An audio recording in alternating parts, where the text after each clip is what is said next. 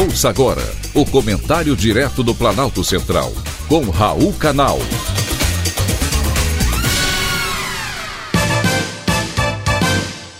Queridos ouvintes e atentos escutantes, assunto de hoje: idoso, adote um pet. Com o passar dos anos, vamos perdendo densidade óssea, massa muscular, equilíbrio e força. Além, é claro, a vontade de fazer exercícios físicos. Porém, eu li um recente estudo do Instituto Nacional de Estudos Ambientais de Tsukuba, no Japão, dando conta de que os idosos que têm um cachorro apresentam menor risco de incapacidade física. Participaram de tal estudo 11.233 japoneses, com idades entre 65 e 84 anos.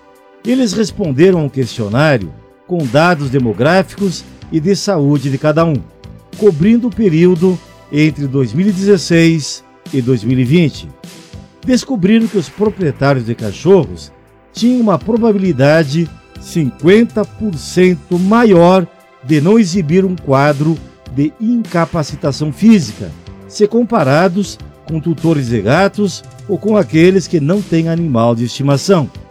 O Japão é um país onde 28% da população são idosos.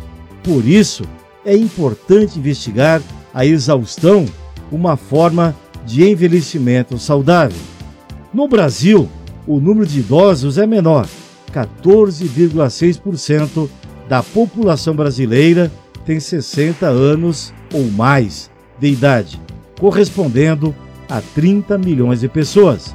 Mas nem por isso devemos ignorar esse avanço.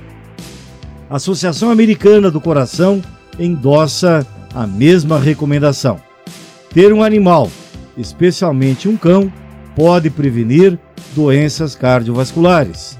Somente o fato de sair para passear com o totó obriga o indivíduo a caminhar, além de ajudar a quebrar o gelo e aumentar o convívio social. Se você está convencido de que seria bom adotar um cão, seja para você, seu pai, seu avô, atenção! Muito cuidado na hora de escolher uma companhia de quatro patas quando se é idoso. Nos Estados Unidos, estima-se que anualmente mais de 85 mil quedas sejam causadas por cães, quase 88% dos casos, e também por gatos. Não vai escolher um cachorro novo e peralta. Animais mais velhos que precisam de adoção podem se tornar uma excelente opção. Porém, os gatos, que são mais caseiros e quietos, também podem ser um poderoso antídoto contra a depressão. Foi um privilégio ter conversado com você.